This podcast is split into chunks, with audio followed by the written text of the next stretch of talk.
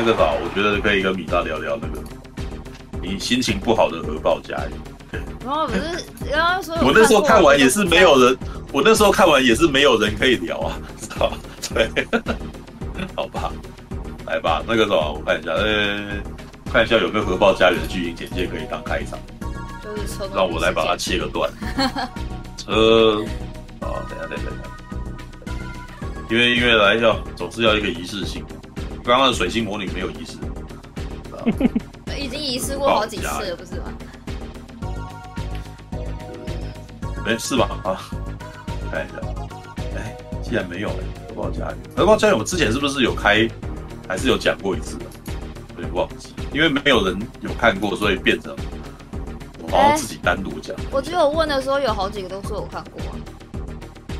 啊对啊，但是有没有聊是一回事。OK，核爆家园，看一下，我们把画面投在那个什么，please，来，我把画面投一下。勾带，这样你可以看到一个核爆家园的我的页面。哪边？Right，直播仍在进行，我们已经暂停预了啊。好，你们应该可以看得到那个突然间多了一个页面，是我的这个桌面。我有点啊，好吧，不，我停住它。啊，核爆家园啊，中国大陆译切切切尔诺贝诺贝利，好，就车诺比嘛啊。香港译为切尔诺贝尔啊，伤心的儿童，英美合拍的五集历史时代电视迷你剧。由克雷格·马金创作，约翰·伦克执导。影片于二零一九年五月六号在美国付费有线电视网 HBO 和英国天空电视网呃电视台首播。通过虚实结合的方式，展现了一九八六年苏联乌克兰啊发生的车诺比核事故以及其善后的故事。剧情主要根据口述历史车诺比的悲悯。虽然评论家和专家认为迷你剧和真实历史存在差异，但创作者对细节的关注还是得到了广泛赞誉。看一下剧情概览啊。车诺比核电站爆炸事件历经仍有许多未解之谜。HBO 与 SKY 影业联合推出迷你剧《核爆家园》，将史上最惨绝人寰的人为灾难之一的真实故事以戏剧化的方式还原，叙述了为拯救即将陷入无法想象之灾难的欧洲而勇敢牺牲自己的男性与女性。电视剧主要聚焦在1986年4月发生在乌克兰的核电厂灾难上。揭露了这一事故发生的前因后果，并描绘了这一事故中战斗陨落的英雄们的精彩故事。精彩吗？好，我我是觉得很可怕，好吧，OK，米莎上来聊聊嘛。啊，对啊，马可多就可以趁机先上来聊聊。对，先让米莎说说吧。你你怎么会怎么会想要看《核爆家园》呢？啊我我我一直都想看啊，当时。他上片的时候我就想看，可是那时候没有买串流。我对这种我我喜欢看那种可以让人家思考的影剧。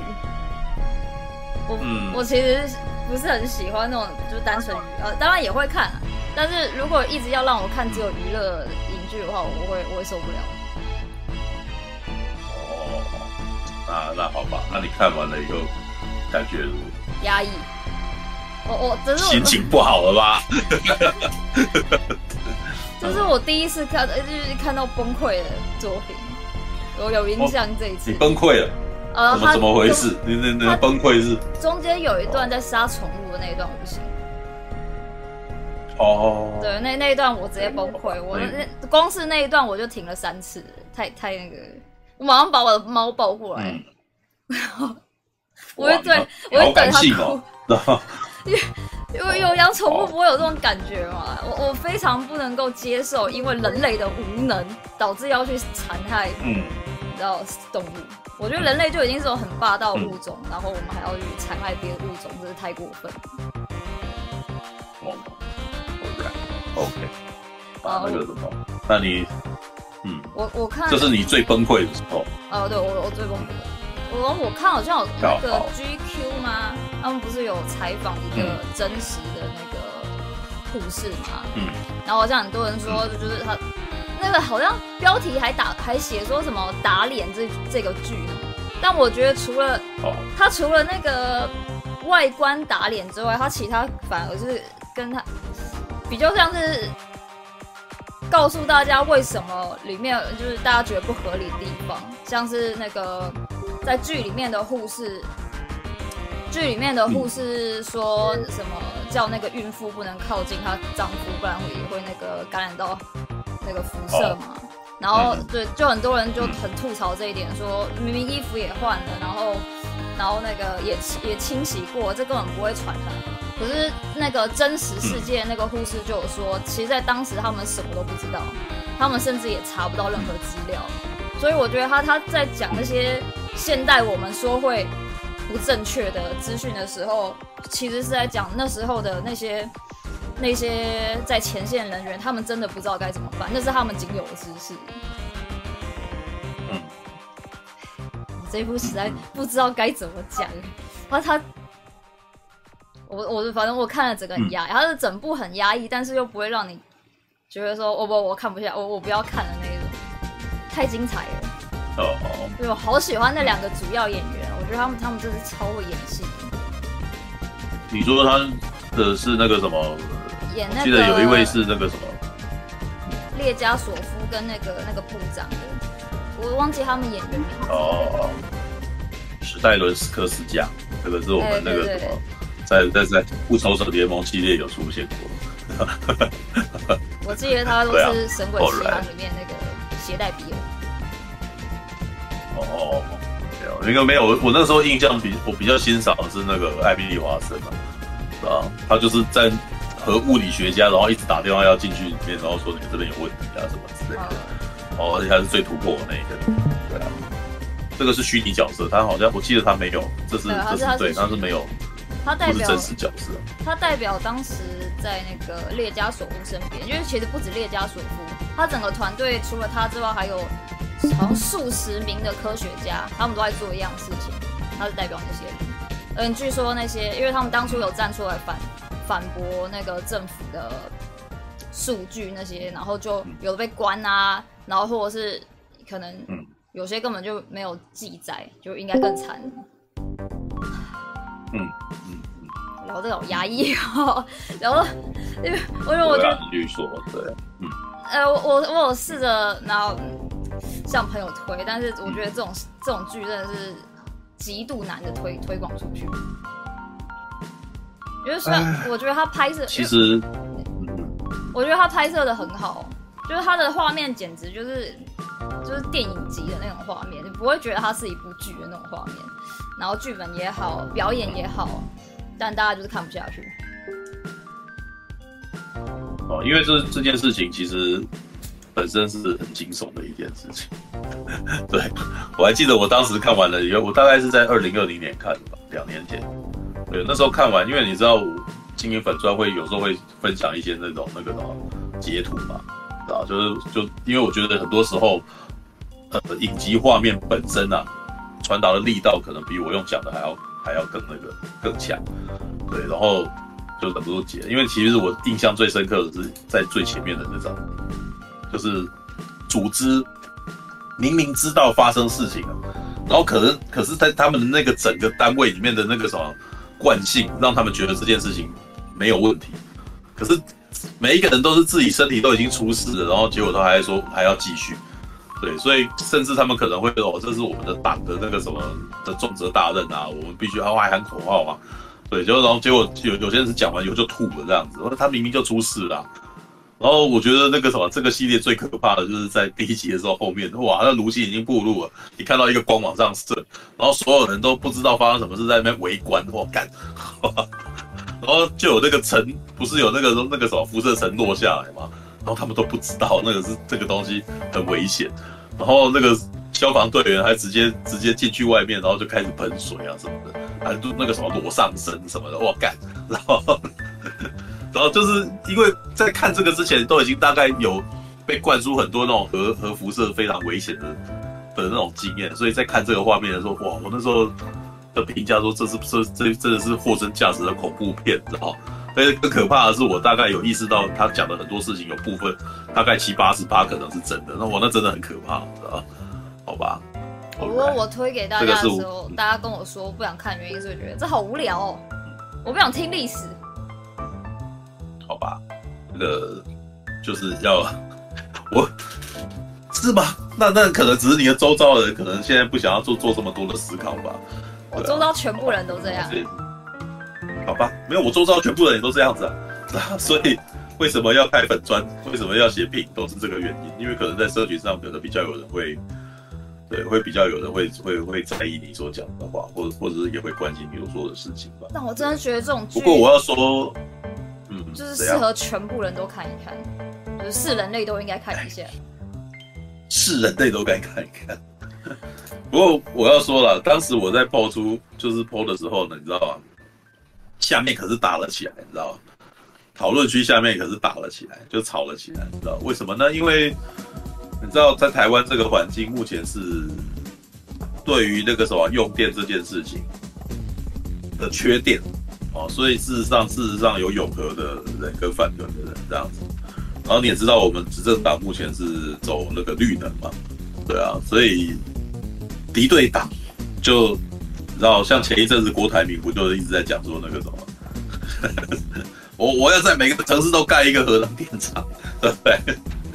好吧。对，所以那个什么，就是这些人突然间在我 po 文的下面就开始吵了起来，这样子。对啊，好吧，那个什么，不过我应该趁机讲一下那个马大，马大有进来了吧？看一下，还没吧，是吧？哦，甜苹果进来，马大还没进来。呃，那我就顺便讲一下吧。最近那个什么，看了一部很类似的片，哦，叫做《核灾日月》，知道？他讲的是福岛核灾的事情。对，我记得我有我有跟那个什么米莎介绍，米莎说我现在不想看了，我没办法连着看。嗯，没有，因为不过我觉得这倒是一个蛮有趣的比对，因为车诺比跟那个什么苏联跟日本的那个什么政治结构不一样，跟那个什么人人的人口组成跟知识的那个也不一样啊。然后我其实在觉得在看。福岛核灾的故事的时候，其实也可以反思一下。但是我那时候看的不是不只是这个，我那时候看的时候，因为我觉得啦，看 HBO 所做的东西，我不会想说我们台湾也做得到这种东西，或者是该怎么做的很像什么之类，因为他们太太厉害，然后他们的画面很很本身这个什么，基本上就是已经是几乎是电影等级的东西了，所以我变得比较。不会，就是觉得跟他们有点距离感，你知道吗？但是《核灾日月》基本上是很严肃的日剧，然后呢，可能跟可能因为他们表演的人的肤色跟我们是非常接近的嘛，所以我就会开始去思考说，台湾怎么做出来的这种感觉，知道吗？好，忍不住都要抱怨，我真的觉得很多那个我讲完这个，可能很多台剧的那个什么支持者会会会在那边那个什么。哎呀，朱大，你你不能够这样讲啊，什么之类的，好吧？啊，不过你知道要这么说，事实上是因为关心台剧，知道是欲会会有一种欲不琢不成器的一种那个什么的心态，你知道？然后就就会在想着说别人能够做到什么样，我觉得我们还有什么其实是可以进步，知道？对，因为我之前不是，但但这有我很很，我有很强大的个人个人好恶啊。啊，我本来就是日剧挂的朋友，看日剧长大的孩子，所以有的时候，然后再加上我本身又宅，然后日本人的那种宅度，你知道吧？就是他们的每一个日剧总是会在里面放一些专业知识，所以你就会看得很开心这样子。那核灾日月呢？他讲的是核电厂的故事嘛，就是他其实大概用了大概我忘记是八集还是九集来讲那个福岛核灾，就是那个什么海海啸。把那个福岛第一核电厂淹没之后发生的故事，然后我其实觉得，因为故事都查得到，你知道吗？所以当事情发生的时候，我其实前面，哎，他在描绘，其实在描绘那些人因为海啸冲进来，所以整个电厂停电，停电以后他们也不知道发生什么事。我真的觉得他在故事描绘最可怕的就是他们所有的仪表都不见，然后全部黑掉，然后他们就不知道发生什么事，然后。想要解决这个问题，然后光是要出去解决这个问题呢，就很困难，因为外面都一片漆黑，然后就要用手电筒，然后那个什么，要穿着核生化的服装，然后跑出去外面，然后身身上的那种那个什么核辐射测试器也是非常阳春的，就走走走走到那边可能辐射量过高，就会就要回来，这一点是跟那个车诺比那个什么完全不一样的情况。车诺比那个是他们根本没有那种东西，所以就立刻去前方去救了。然后结果到最后，那些前仆后继的人都每一个都受伤，然后每一个人都可能都都生病啊什么之类的。可是何在日月的情况，我觉得他描绘的是一个日本是一个完全按表操课的民族，知道？他们很多，我我其实有注意到这件事啊。就以之前他们拍那个《宇宙大战舰大和号》的真人版的时候，我还觉得他们很好笑。为什么科幻片他们每一次在做很多事情的时候都要喊出来？呃，你如果在看日本卡通，他他们在讲招数名字都要喊出来啊。对，然后呃他们在那个《宇宙战舰大和号》就开波动炮，然后会那个时候，我都我那时候都觉得木村拓哉很奇怪，他所有人全部都已经不见了。都已经疏散了逃走了，然后他还要一个人在那边原子大和波动炮，然后然后然后你还给谁听啊？你为什么不直接开了呢？这样，结果后来看到何在日月才发现，哦，原来日本人平常就这样，他他们演练出一套演演练出一套，就是我要把这个仪表板仪表仪表板啊关掉，然后他会大声的说，我现在把仪表板关掉。然后他会指着那个仪表板，然后去转，对对对对对，是那种海军训练出来的每一个一动，然后那个，因为他们每动你要确认啊，要怎么样？对，你要确认，你要喊出来，然后大家都知道你做这件事，对，所以这个习惯，这已经是变成他们的习惯了。然后就把它带到那个宇宙战舰上面去啊。对对对对对，就是他们的核电厂的那个什那个控制室的每一件事情，他就说我现在停准，然后他就会大喊出来，然后去转这样子。哦，好，但是，呃，这个故事就是让我发现，他们后来就是在描绘这个，你知道吗？其实我觉得这个这个剧厉害的地方，就是他其实有点直指日本人的那种，什么事情事实上是按照上面批下来的的决定，或者是我们那个时候本来有一个交战守则，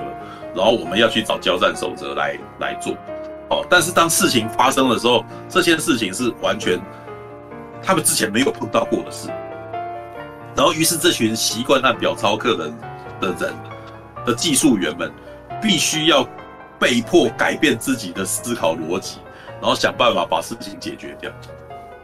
然后我其实觉得，在前线，呃，在那个什么影集里面的前线的那一群人最痛苦的就是做这个。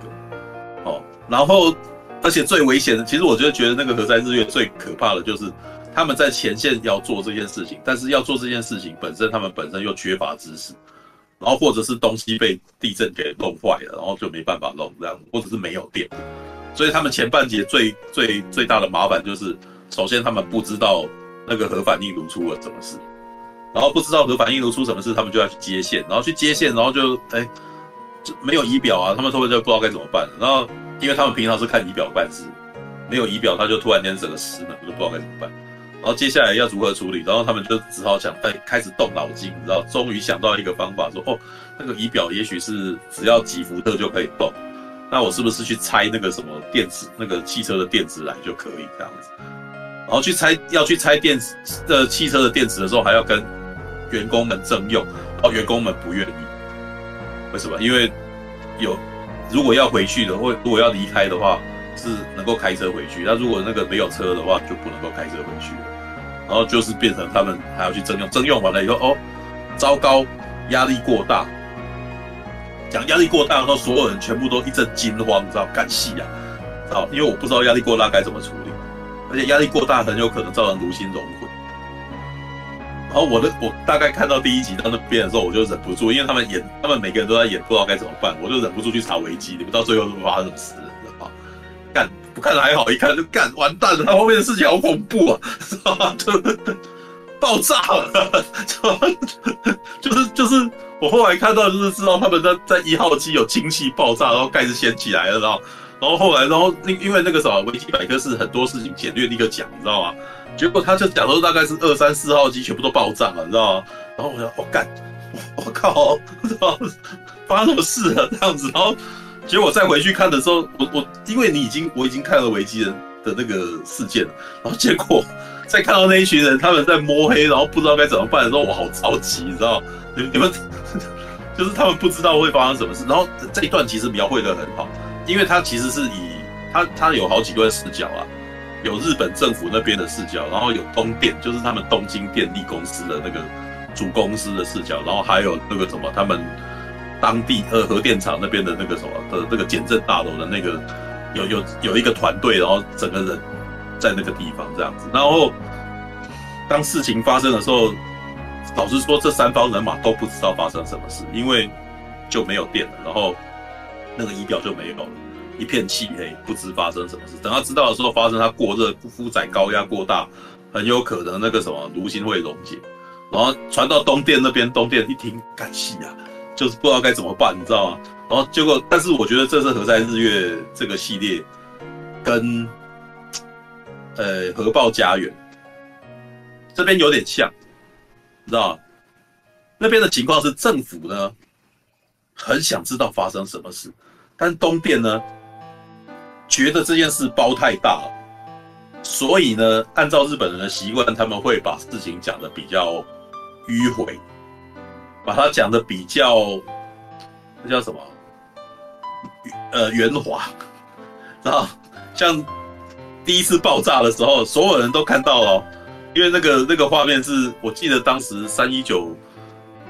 发生的时候，我们我那时候也在看那个整个，然后所以那个时候新闻我其实有看到，就是那个整个盖子爆掉。全世界都看到，三一而已啊，三一九是枪击案啊。哦，三一九是枪击案，三一，对不起，三一大地震这样子。对他，然后结果他写这个新闻稿是关于第一核电厂上方冒出白烟啊的事态。然后那个这时候一听就完蛋了，你你这样讲，事实上就是试图把事情讲的讲的比较不严重，你知道吗？对，但是事实上所有人都看到那个，然后而且当那个东西盖那个爆炸的那一瞬间的时候，大家以为核电厂爆炸。然后故事其实也有在描绘，当时在日本政府那边，其实就出现了很多，那叫什么老官员，一些老的那个什么，比如说像当时哦，那那个什么里面提到最多的是，呃，当时关于核能安全有两个单位来在负责，一个是核保安局，然后另外一个是核核能和原子能委员会这样子。然后呢，当他开始问，就是当时发生很多事情，然后那个首相就急着问说。核保安的那个院长说：“这是怎么样啊？该怎么办啊？呃，你现在发生什么事的时候，核保安局的局长完全不知道该如何回答这个问题。然后，因为首相很着急，所以他就骂他。然后接下来就开始质疑问他说：‘那你你你是核核能专家吗？’然后接下来就是尴尬了。这核保安局的局长说：‘我是念经济的。’然后，所以他每次他只要一问他，他就急着在那边翻文件，你知道。”然后每次看到翻文件的时候，就是哇，干那个时候就他就是不会，他就是不知道，可是他就是坐在这个位置上，然后他就一直被骂这样。然后我就其实这件事情就凸显在陈平时期，就是很多人可能在谋在其位，但是事实上本身没有那个才啊，他其实不是不是应该站在那个位，他不是这个应该也没有他也没有缺乏那个决断力了，他可能是年资，然后走走走走到这边就让他当局长这样子。然后里面也有发，里面那个什么关于东电那边的的视角也很有趣。每次发号施令的都是副社长，然后有一个社长坐在那边，看起来就是个老人，然后他看起来就是一副完全不知道状况的样子。然后每次副社长在说什么，然后就是知道这件事情很严重，然后社长就在旁边就呆呆的这样子。啊，啊什么事？然后就啊很严重。然后那个时候点点头，然后后来问题解决了，哦，过来拍拍你的肩膀，我要干这个社长到底是什么？他是因为年资，对，他是有，他是因为有股，他是有有股票的那一个人，所以他当董事长，他社长这样子，但是事实上他没有，他没有真正的能力。哇，我真的觉得他其实有提到日本这个大严重问题，你知道日本的很多部长事实上本身是不不了解他们的部会的。啊，你你今天是交通部部长，事实上你不修交，你是不是交通专家？这在处理的是次长，知道次长是才是技术官僚，知道你你是部长，你是因为你是民选的人。然后我还记得以前那个红间宪史画的那个政治最前线有有讲到这件事啊。他们是你选立呃议员啊，国会议员，然后这一群议员里面再选出那个委员会，然后接下来再分配这些人去当什么部长，什么部长。部长所以今天假设你被奉被派来当国防部长，但是你你其实从头开始了解国防的事，然后真的要去做的这些事情呢，基本上是次长在做事情啊。所以他们的真正的那个头，只是出事的时候你要下台负责，知道？对，所以其实之前常常发生很多那种，哎、欸，哎、什么资讯部长，然后他那个时候完全连水生碟都不没有的那种，他完全没有这个概念，知道吗？然后然后看那一部，就就立刻就哇，干核保安的那个部长完全是完全不懂的这样子。然后可是，在出现这件事情的时候，他们里面又描绘了很多，因为他被骂怕了，所以当下面的那个次长或者是官僚有事情告诉他，有很危险的事情告诉，就是希望他能够跟首相讲的时候，他不可他不敢去跟首相讲，知道就是他想要跟首相报告，然后首相就一副很不耐烦，说这件事很重要吗？现在急着要跟我讲，然后因为他前面已经被骂得很凶了，所以他不敢跟他讲，所以这件事情就没跟他讲。然后我那时候看，我就哇，就是这是一个官僚单位，然后就会发生的事情，你知道吗？然后看到了大概第八，我那老实说那个什么，你你们如果看核灾，呃，看那个什么《核爆家园》，你们看到觉得是恐怖片，知道吗？看看核灾日月，基本上你是看到很神奇，你知道吗？就是就是你会发现说，哇，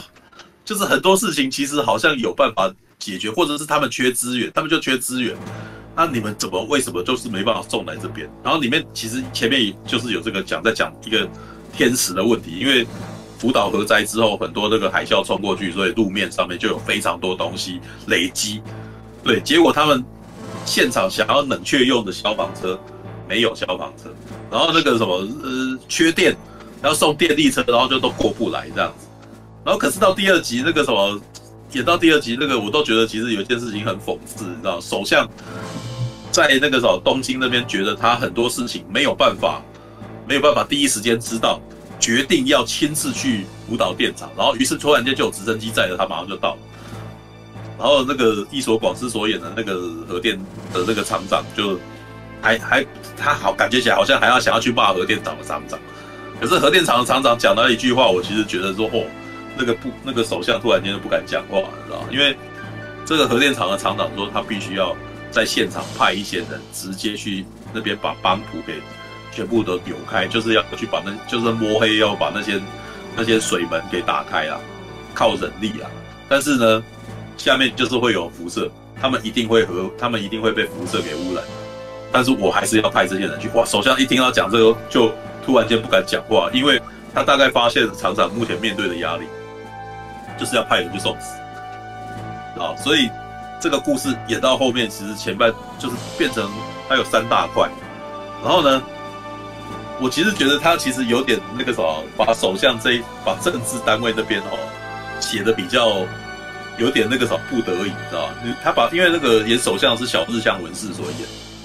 还蛮喜欢他的。如果你们有有认识这个演员的话，他之前是有演那个 Hero，然后他是在那个什么木村拓哉的那个什么 Hero 那里面演一个小小的。就是个子很矮的那个士官，然后哎，我记得他是，我记得他应该是演那个什么阿部宽的伙伴吧，对，然后后来他还有演，呃，哎，如果你们有看那个什么《鬼压床的美》吗？他在里面是演那个天使，是吧？好啊，这个什么，如果有看日剧的话，应该会比较熟啦，你可以去查小日向文世。对，我还蛮欣赏这个演员，因为他是个子不高，然后还秃头，但是每次他演戏我都很喜欢看他，好，小日向文世，然后他演首相，他演，这部片里面的那个什么政治人物啊，真实姓名应该都办过了，哦，但是他基本上，我后来查了一下，那个时候的首相是兼职人，对，他应该就是演坚持人这个角色，对，然后这个首他其实有点把小日向文是有点把这个首相的两面。演出来，就是他有一个想要做事情的一个心情，但是另外一方面，他又有一个他有在顾虑他自己的政治生涯的一个一个情绪，所以这个情绪有在两面转，知道吗？对，然后另外一边东电这边呢，则是啊完蛋了哦，就是他们这边的那个的的视角，就是接下来我们可能会有倒闭的危险，或者是政治呢，可能或者是那个首相那边啊，会一直不断压迫我们，所以我们那个必须要应付他们这样子。哦，所以常常就在想办法粉饰太平啊，东电这边的情况，然后到了厂长这边，哇，一所广之啊，主演内丰他们这边演的哦，就是我们必须要想办法解决问题，可是我们好无力哦，我们好痛苦，我们什么都不知道，然后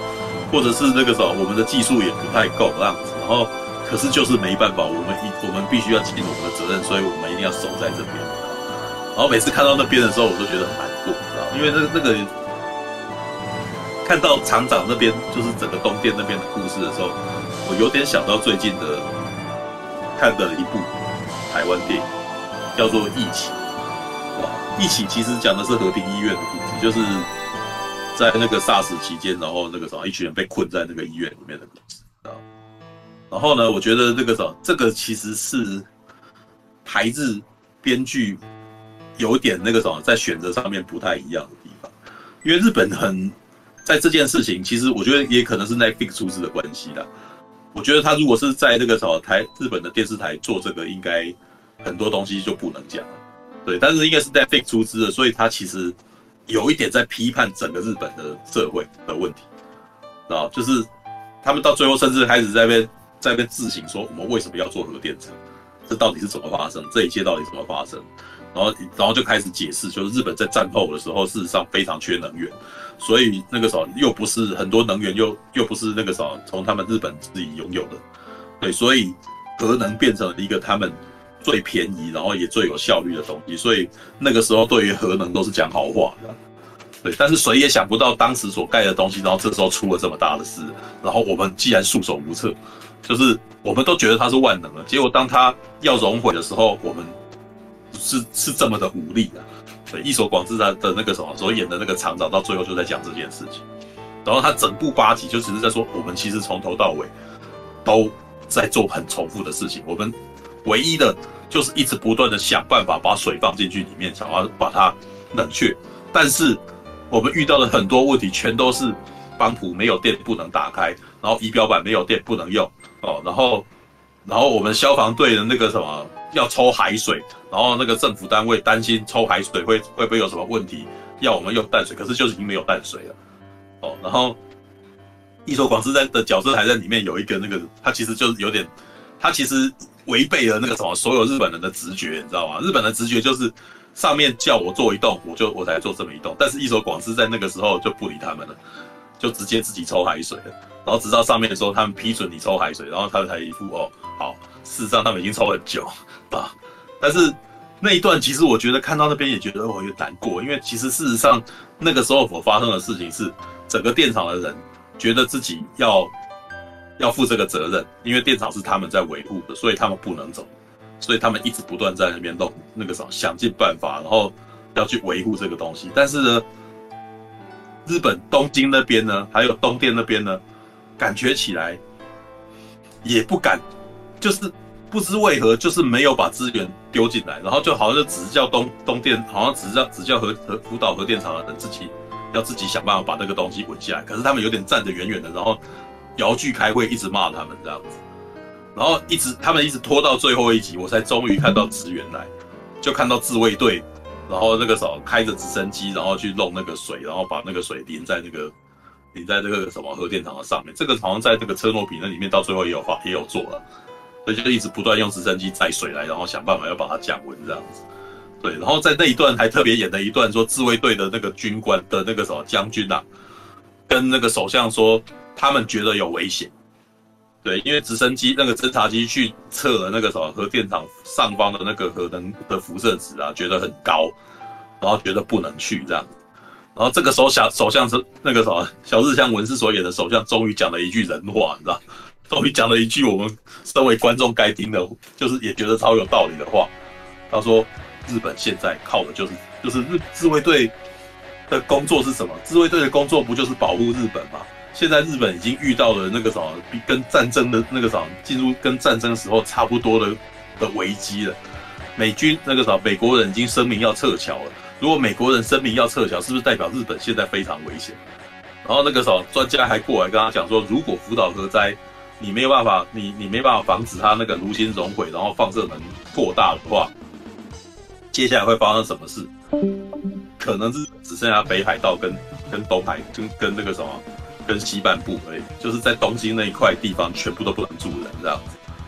对，然后那个他就这个时候小日向文士就跟他讲说。如果你这时候自卫队再不出勤的话，你你不不把这件事情当成一个战争来面对的话，我们日本就要完蛋，是吧？然后自卫队军官才开始认真的出，觉得说哦，这件事情是应该要面对，这可能要把它当成暂时要去处理的，所以他们这时候才派一大堆的那个什么直升机，然后每个去淋水。但是从远远的看，你会觉得这杯水车薪，因为他们淋就是只是拿一桶水这样给它淋下去而已，然后就就开走了。然后他们就说可能要派整个机队一个一个过来，一个一个过来这样。然后东电那边也这时候才终于找到了那种灌水泥浆的那种仪器啊，就是他们平常在盖房子、盖高楼大厦的那种东西，把它改装了，然后去抽抽海水，然后把它灌到那个什么福岛核电厂里面这样子。从真的拖到最后一集哦，他才让这些资源全部进来，那个这个危机才结束。然后光是在看那个第一集的这个什么第一核电厂爆炸这件事情，他就讲了三集，然后也就是说在。第一核电厂爆炸，基本上也不到两天了。两天之间呢，他们遇到的麻烦就足够他们讲三集，就是不知道东西在哪里，然后要要派派人过去，去了以后，然后那个辐射值过高，所以只好回来。然后那个人那两个人被污染，然后还还在那边哭，觉得应该要过去了，然后他们硬把他拉回来这样子。然后那时候看完就，哇，看日本人有没有在这部片里面这些前线的这些人也太可怜了，你知道吗？好有责任感，知道吗？然后看一看，的时候想说，因为我为什么要特别提一起，你知道吗？因为一起呢的编剧没有没几乎没有讲高层发生什么事，因为我们其实当时我们现在已经过了十年多了，我们大概也知道当时发生什么事了嘛。市长下令封院嘛，然后所有人都被关在里面嘛，然后所以没有市长那边的那个什么讨论角度，你看核灾。日月就有啊，就有首相的部分，首相在讲说当时要干嘛，然后也没有那个什么厂长的部分，就是哎、我我没有看到和平医院的高层在干嘛，所以他基本上写了几个角色，全都虚拟角哦。他写了几个，一个想要离开的外外科医生，然后因为要开一台刀回来，结果就被关起来。然后还有一个想要知道，呃，SARS 的那个什么带源是从哪边进来的一个记者。哦，然后还有一个计程车司机，在那个外科医生进来以后，然后那个被关在里面，全部都是，全部都是底层人士啊。然后还有那个什么，呃，男护士，还有一个女的住院医师这样子，然后还有一些护士，还有一些其他护士就在那边抱怨说，你们那个什么，你可能有染疫了，然后你你要被隔离到别栋去。所以他写到后面，事实上是有点是底层的人，因为很慌张，然后互相指责，然后互相保护自己的故事这样子。然后或者是那个什么外科医生，那个虚拟的外科医生的那个角色，因为很害怕，一直想要离开，然后到后来，可是还是败给，就是那个什么扪心自问，觉得自己的内容，自己的那个什么必须要负责这个责任，然后最后终于来了那么一下这样。然后，好吧，我事实上是觉得他可能不太。敢去触碰到那个比较敏感的那个部位吧？对，Netflix 的那个其实我觉得可能又有人出资，然后那个写写剧本的又很敢写，知道吗？所以写的东西你其实看到最后，那么义愤填膺，对。然后可是你在看前线的时候，你又哦，好热血，好伟大哦，这样子。但是我只是说一出剧，你要做到让人家很有情绪反应，其实是你可能必须要再做到那个戏剧张力要做到大，你可能就必须要真的。写出真的做出他的那个什么那些角色什么，必须要写得很分明啊啊！因为我觉得一起那时候我看完整部的感觉是哇，哎啊，好像也没有发生什么事就结束，因为不知不觉的结束啊。然后你们内心的恐惧全部都来自于你们的恐惧都来自于你们的内心这样子，然后就由呃，他如果要写冲突，也没有做真的做到你在那边推挤啊干嘛的，又不敢写到这么重啊，所以。一切都很文青的结束啊！我那时候就觉得有点可惜，知道明明你写的这个事情是一件蛮，知道蛮，当年我记得当年是很冲突的，当年那个和平医院里面的人其实是非常恐慌。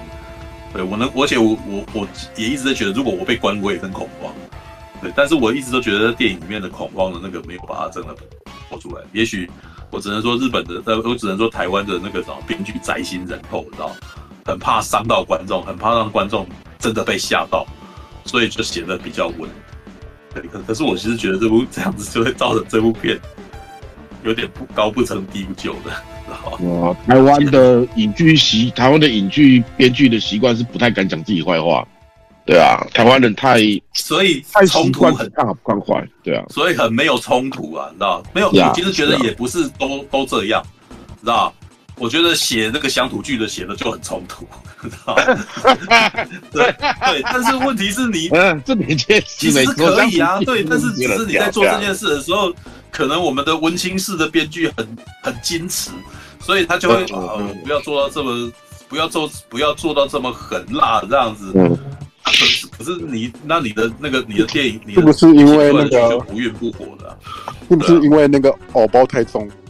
没错。没错，我我我也不知道是不是偶包太重，只是他在内心深处会觉得说，那就是偶包太重。对啊，对，那就是偶包太重了。所以搞不好可以来讲一下，好吧？嗯，搞不好我们也需要一个敌对的国家势力来写我们的故事。哎，也不是这样子，也不是这样讲啊，你知道？对。那当时何在日月这个基本上也是日本编剧自己，那是那是日那是日本啊，日本日本勇于认错嘛。哦。呃，像当初核爆家园，呃，其实几呃几年前他上的时候，那时候我没有看，嗯、但是因为因为我没有那个串流，但是我有我那时候有看那个别人结合那部剧去介绍车诺比的事件，然后我我那时候我就有发一篇文，我就发一篇文，底下就。有人想吵两件事情，一件就是说什么，一件就是说啊，那你不要用电啊，你不要用核，现在是什么核能电？对，然后我们都来这样子。他讲了什么？我我我最后面我只回了他一句话，这不妨碍这部剧带给我的感动啊。然后他就把我删掉了。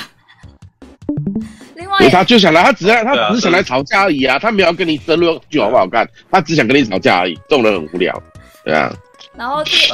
我我觉得只要讲到跟核核电有关的事情就，就就就开始会进入这种这种问题啊，就一定会进入这种政治当中。对、啊，没错。而而且想要又害怕面对。其实，在里面那个列加索夫也说过一句话，他说：“这是这是世界上最漂亮的能量，就是产生能量的方式，只要它控制得当。”嗯。啊，我我我我也认同这件事，因为毕竟就是目前为止，确实是找不到比它更有效跟更好的发电方式。是啊，没错啊，以那个发电的那个整体的那个性价比来讲，核能是最方便而且最干净的。啊，我那那时候只是说，我还有说，因为我们都不是专家，所以就就是这种事情，就真的交给专家。我我们真的没有什么资格去然后随便批判。嗯嗯。哎呦，好了，身为这边唯一理工科的，哎、欸，我应该算是唯理工科的人吧？所以把，大家要讲核爆家园，你要先等我讲，你要先等我讲完另外另外一点啊。好啊，没问题啊，你先讲，你先讲，我最后再补充就好。好跟我呃，另外怎么敢跟米莎抢，对不对？米莎露脸了也，哎呦，你是谁啊？怎么不太认得你是谁啊？奇怪。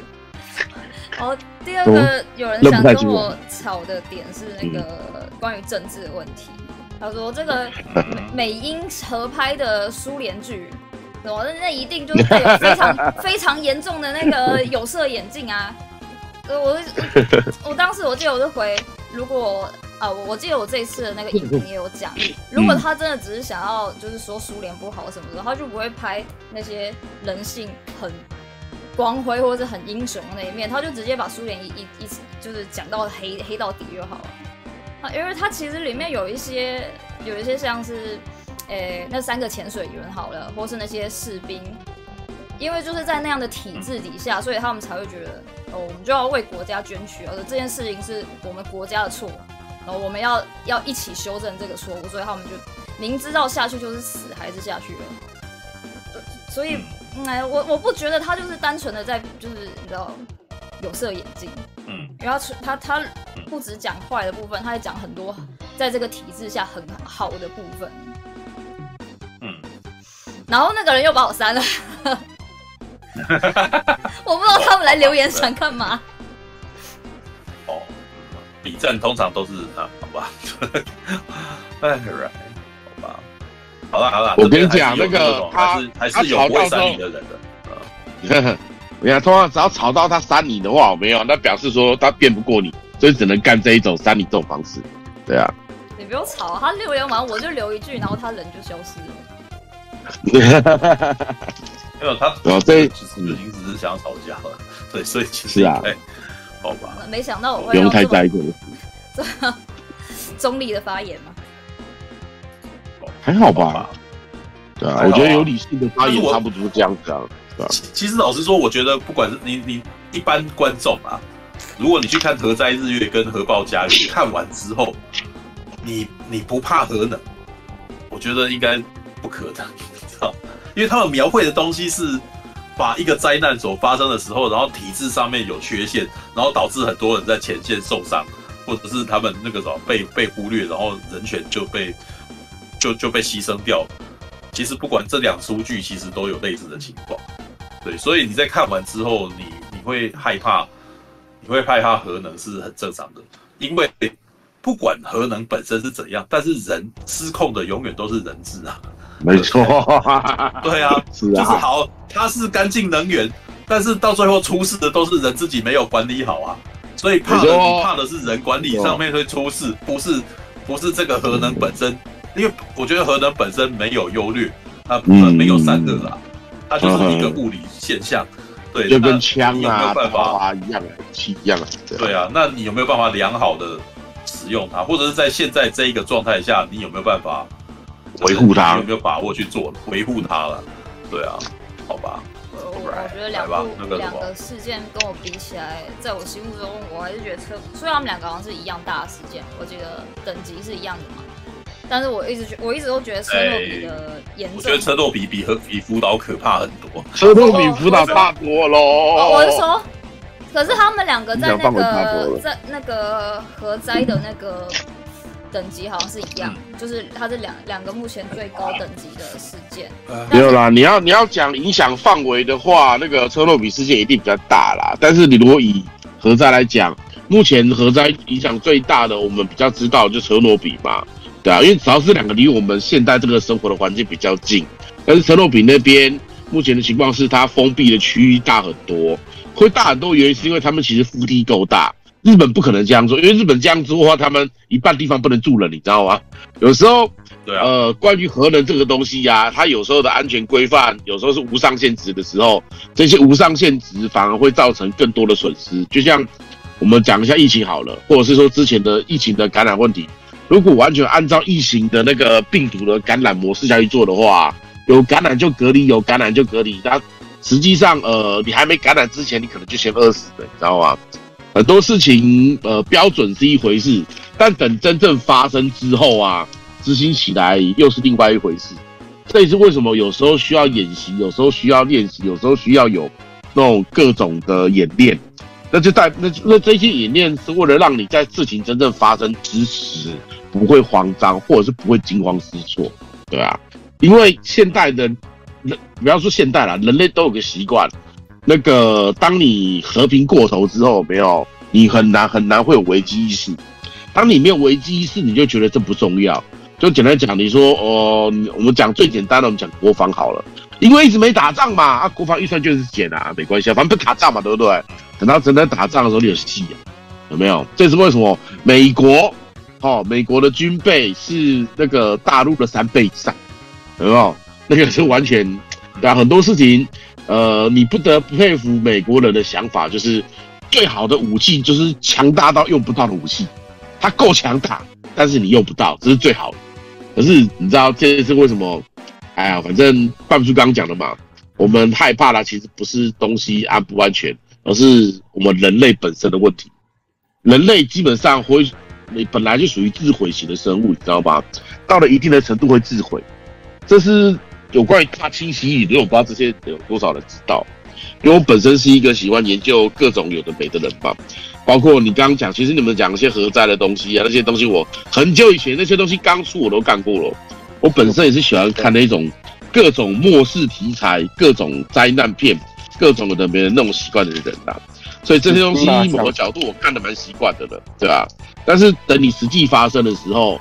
你就会觉得，哎、欸，呃，好了，有时候这时候必须冷血一点。虽然我本身在做动保方面的公益活动，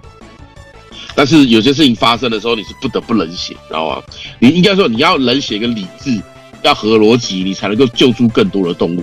对啊。但是这是每个人的选择问题啦。你可以选择只顾好你当下的小生命也没关系，你可以选择去顾好全世界或者是大多数的生命都没关系，这些都是你的选择，这个没有对错问题。哦，就是大爱小爱都是爱，大人小人都是人，不要有区别性。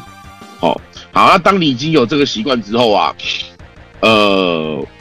这就取决于在哪里，知道吗？你上面的人的决策问题。我们讲个比较最近明显的例子好了，我们的对岸有没有？前一阵子还在强制清零，强制清零，强制清零，全世界就只剩下他在清零了，但他可以一个礼拜内全部开放。这就是集权国家跟民主国家不同。民主国家他会给民众缓冲时间，慢慢来，让你你时间会拖很长，但是人民众可以慢慢习惯。对啊，但是集权国家他就会一瞬间就是给你大改变，你强迫人民必须接受。可是你放远来看哦，你看哦，以当下的角度来看，大陆当下的人也是靠北靠步，但是他们靠北靠步在心里不敢讲出来。对啊，但是时间过久了之后，哎，也是开放了，而且它开放的超快，有没有？然后那个解封的超快，对啊，所以很多事情真的就是不是。不是东西的问题，是人的问题，对吧？然后帮半叔，你刚刚讲说，呃，看完这还敢去核电站附近住的人，我说真的啦，如果核电站附近房子很便宜的话，我倒是蛮愿意的，你知道吗？因为我这个人说真的啦，嗯，有一个讲有一个讲法。实际上，核电站本身是一个很需要，不要不要说核电站，大多数的发电站都很需要水，知道吗？所以有各种的作用，不管是散热或干嘛的哦。尤其是我们的呃，我们的对岸的沿岸，他们的核电站也都是设定，也都是建在沿海附近，离我们台湾有够近。所以真的发生问题的时候，我觉得我们台湾都跑不了了。所以这是为什么我其实我不会完全不会反对建核能电厂啊，因为你不建，你我们的对面建一大堆啊。他们出问题，我们照死啊，对不对？而且，说实在话，最近好像有发、嗯、有一则新闻，我倒是有发现、嗯嗯、因为那个前一阵子大概呃，日本可能要开始把那个什么福岛核电站的呃，对啊，他把那个那个有呃，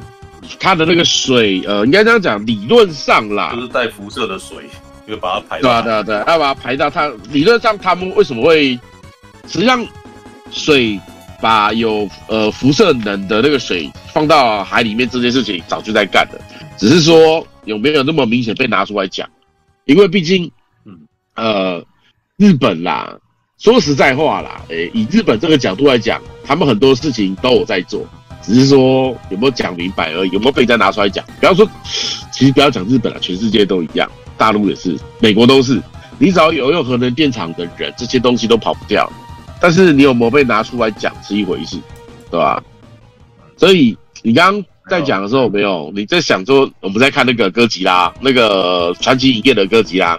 他第一集不就是在演那个核能厂爆炸的时候，然后怎样怎样之类的，有没有？对啊，对啊，这些东西真的你看久了之后，你会发现，呃，真的不是东西的问题，都是人的问题，对啊，所以不要害怕，你害怕也没有用，因为该来的就是会来，你不如把当下活好。活得精彩，对啊，而且，呃，米莎刚刚讲到说，他受不了是对宠物的那件事情，有没有？这就是我们人呀，反正然后后面都是人类的问题，知道很讨厌，对啊，又可以讲到那个对面的新闻。我刚才我刚才对面的新闻有，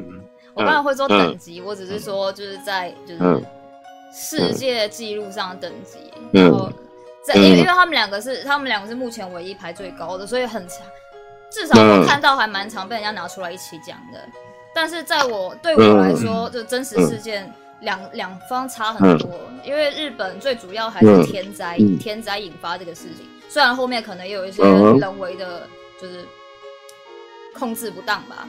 但是它它主要还是以天灾，但是车诺比就是完完全全人祸，那是我这对我来讲，那那那那才是真的最嗯。嗯嗯，最严重的事情。对，因为对对对，因为嗯嗯，从设计开始就没有人是一直是人，一直是那些人在那边，哎，出 trouble，然后又不愿意承认，还不愿意让人家知道，所以才会造成这个这件事情。那是我最受。米莎，那个，哎，米莎，米莎，我问你哦，你有你有没有在比较大的公司工作过？哦，我刚离职，一间算是台湾数一数二大公司。对，那你应该知道大公司常常有这种问题哦。哎，先冲刺。对啊，说真的，大公司常常会有这一种把问题往下推的一个习惯啦，所以这也是为什么都是人祸、啊，对啊，都没有有我有问题会掩掩盖事情真相，让上面不会骂你，等事情发生了再说。这件事情已经是人类社会的常态了，不要讲台湾，全世界都一样。对啊。然后我在我是想刚刚讲讲说那个有雨莎刚刚在讲说核爆家园的那个对仇的事情有没有？嗯，这就是要看。那个当地的人是怎么想，知道吗？因为前一阵子也是对面的新闻嘛，他说什么，呃，那个猫狗有可能会感染病毒，所以呢，就会有那个我们俗称的大白，就是在大陆叫大白啊，就是全身穿着护卫那个防卫服的人，去你家帮你把你家的猫狗干掉那样子。哦，就只是说把你隔离之后，你家里的猫狗没有人顾，对不对？他就会破门而入去把你家的猫狗处理掉，那样子，杀掉。对啊，啊，对啊。而且他在大街上弄，哎，我记得有拍到影，就是没有大街上，就是被拍到的，然后破门而入的也有，对啊，然后就是以就是各种的，有时候这就是一个啊那个极权国家的问题啦，对啊，因为这种事情在台湾发生，早就被骂翻了，有没有？骂翻的情况下就。台湾有很多人很爱他们呢、欸，就是有些长辈很喜欢这些做法。呃，因为他们没有把动物当生命在看呐、啊。台湾有没有有呃，我说实在话，呃，除非说你差不多是四十岁以下的人，四十岁以上的人都把猫狗当做物品在看。讲讲死了就死了，他们不太管这个的。对啊，他们台湾的法律基本上还是把猫狗。宠物这种都定义在物品，他们没有所谓的那个生命权。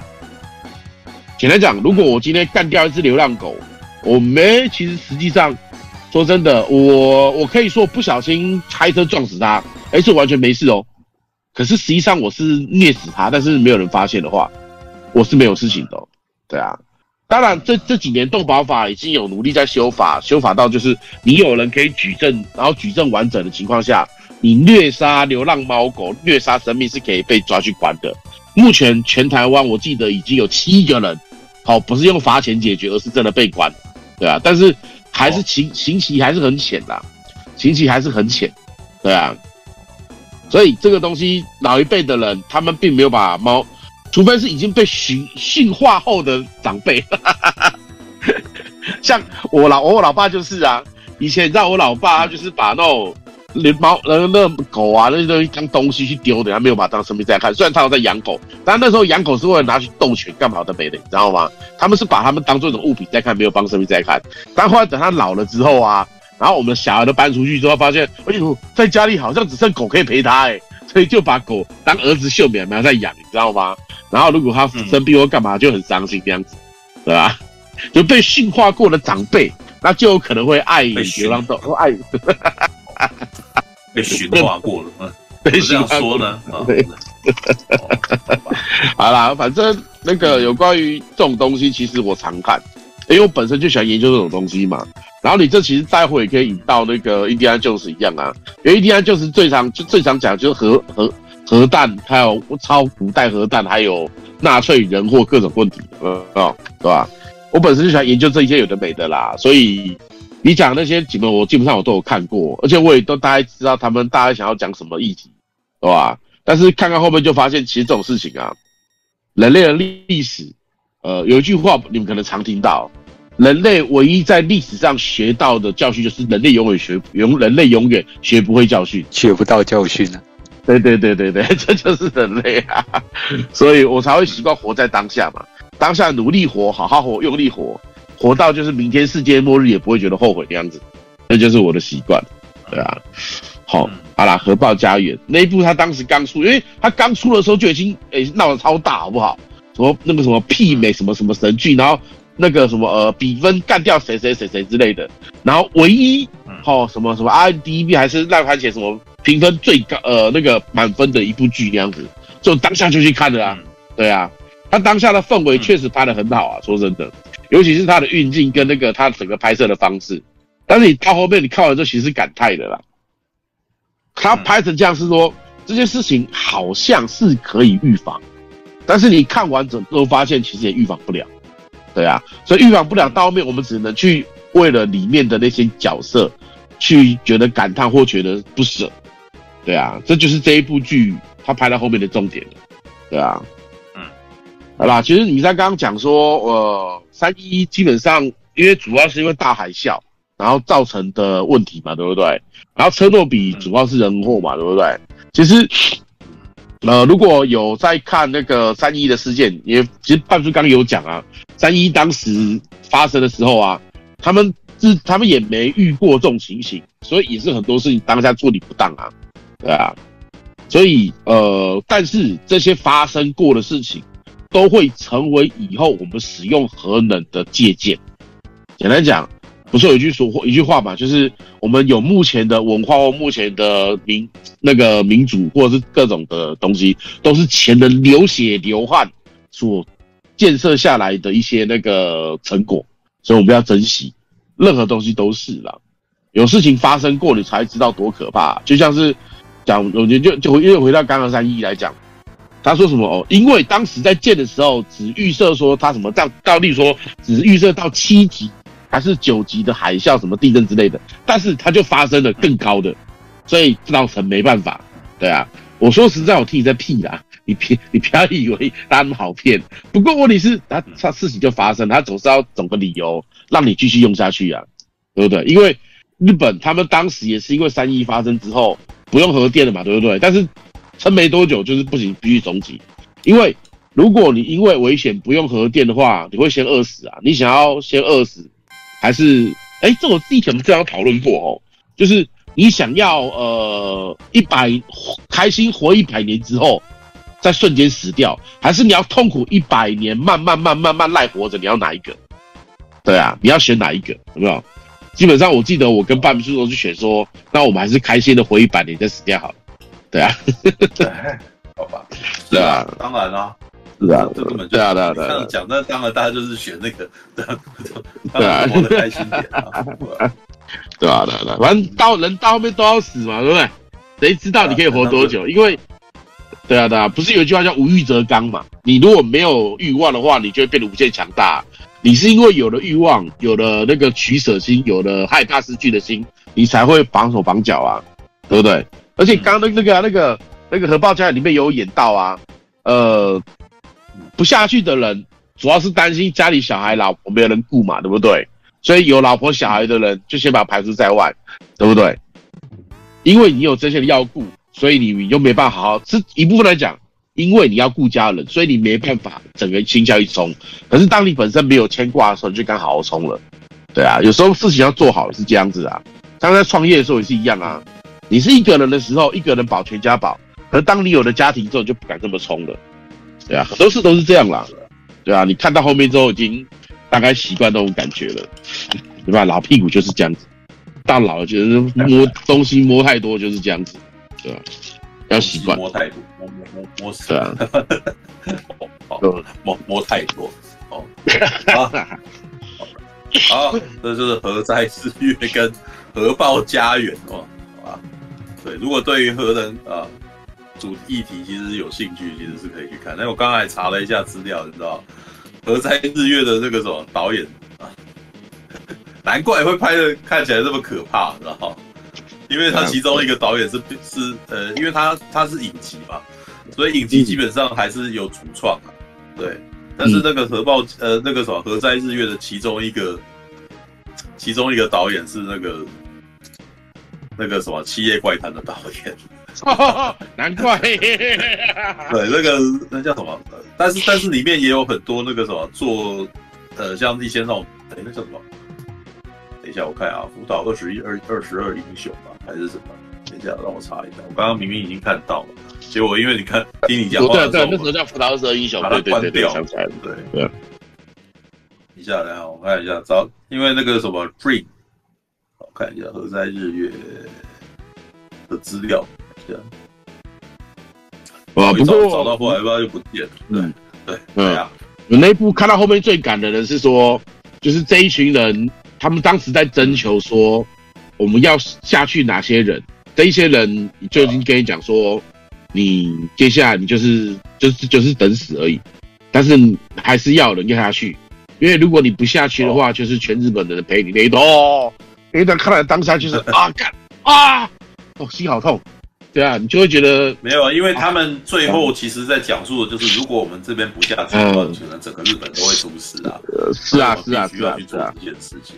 是啊，是啊，是啊。里面有一部，我记得里面有一部是那个什么，其中有一群之前的人是很害怕，嗯，所以跟前线的那个指挥官说，我我们可以请让我们离开。对，然后对方只是说，因为那是资深的资深的长的那个执行官嘛，在值班的那个时候，他就说。很抱歉，没有办法离让你们离开啊。对，因为如果你们离开了，我代表我们前线的人就是放弃了，放弃了他们，嗯，放弃了这个店长。当然，我们放弃这个店长的话，那整个日本都完蛋了。对，然后不过他这边写的太，我觉得有点煽情，因为我觉得不太。那那那是很煽情，那超煽情的好不好？那一段是主演那一封演的那个执执行班长跟小林尊，就是我们那个什么。小林尊是是那个就是那个我们深夜食堂的那个的店长，你知道吗？的那个，然后跟他鞠跟那些之前的人鞠躬，然后拜托你们留下来，知道吗？然后就想说啊，这个这一段是很这一段很煽情啊，你知道吗？但是但是我有时候我就是觉得，呃，但是我觉得一出剧需要有这种时刻，你知道观众其实是在等着被打动。如果你把整个剧拉得太温吞的话。你觉得现实生活中不会有这种事情，嗯、可是我们现实生活就已经这么痛苦，所以我们要在才要在剧中里面感受到一些我们在现实生活中感受不到的事。对对对对对，我觉得这一点是、啊、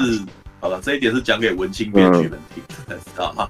你不要再思考现实生活中不会发生什么事了。你要思考是现实生活当中的人缺乏什么，渴望什么，然后你有没有办法在剧中带给他们？对，然后对对，然后你要拍出你要拍出会让人家感觉到什么东西，而不是害怕爱害碍手碍脚东怕西怕，你知道吗？我就觉得这个台湾的创作环境真的是，哎，不是，当当然你也可能会觉得这件事情太恶心太八股，那你就请利用你的创意跟你的创作，让他不要那么八，或者是让我觉得这是理所当然的。而不是在一开始写剧本的时候就排除这件事，嗯，那观众就什么都不到，你只会得到一个非常温吞的剧，知道吗？嗯嗯，我们我们其实是，我是我的意思是说，我们还是需要狗血的东西，但是你你们该做的是把狗血的东西冻得不不那么恶心，可是却仍旧得到我感动。对对，还是吃得下去，因为事实上我们是需，我们是仍旧需要一些激动人心跟梦幻的东西在戏剧里面，要不然我们干嘛看戏剧？我们干脆每天看新闻就好了。对啊，那为什么乡土剧卖那么好？没有，对不对？对啊，对，是啊，是啊，是啊。乡土剧是成本低廉底下，你先讲。对，乡土剧是在成本低廉底下，然后但是他知道要要带给观众一个情绪，嗯，所以他。用很拙劣的方法，或者是在成本低低廉的状态下拼命的做出来，所以你可以看到 Michael，你可以看到北斗暴菊拳，你还可以看到神雕侠侣这种这种这种这种各种，或者是明星花露水这样子的戏跑进来里面。为什么？因为他他很这些是这些编剧他想要用尽其所能的打动观众，然后让观众有情绪反应。对对对，不要本末倒置啊！觉得是啊是啊是啊，这。这就是因为他们的成本低，但是要求效果要大，所以必须浮夸。对啊，但这些浮夸应该这样讲，其实，呃，乡土剧它就是用一集一集的时间讲出十十部电影的道理，然后一部电影就是用一部一部电影的时间讲出一句话的道理。对啊，你光铺陈的时间啊，那个，嗯、那个有一句话叫前摇吧，我不知道大家知不知道。台湾应该不要这样用啦，就是那个大陆用法，就是前摇时间很长，其实是蓄力时间很长了，没有？就像那个呃，洛克人在集气的时候，集气时间、集气时间很长。对对对，前摇，那个大陆把它叫前摇，你知道吗？就像那个比克的魔罐光沙炮一样，威力强大，缺点就前摇时间太长。对啊，我是觉得乡土剧啊，或者是剧集跟电影差别就在这里，前摇时间不一样。你如果前摇时间很长，有没有？你那个前摇的好的话，哦，你那个后来那个冲击就很大，有没有？很多很多电影啊，它就铺成一整集，重点就在后面的反转，有没有？就会觉得那个反转力道很大很大很大。可是你整部电影都会反转的时候就很无聊了，有没有？对啊，意思是这样。嗯，好了，好吧。感谢您的收看，喜欢的话欢迎订阅频道哦。我们现在看到霸王龙选手被美女克莱尔举着信号弹领进擂台了。霸王龙选手挑衅帝王霸王龙啊！台下的观众们看的是目瞪口呆呀、啊。两只霸王龙展开了激烈攻防，霸王龙企图攻击帝王霸王龙颈部，不断撕扯。帝王霸王龙惨叫一声，可是第二下却闪开了，还给霸王龙一左掌击打，右手把霸王龙头往下压，顺势做出了抛摔。霸王龙失去平衡倒地了，帝王抓起来。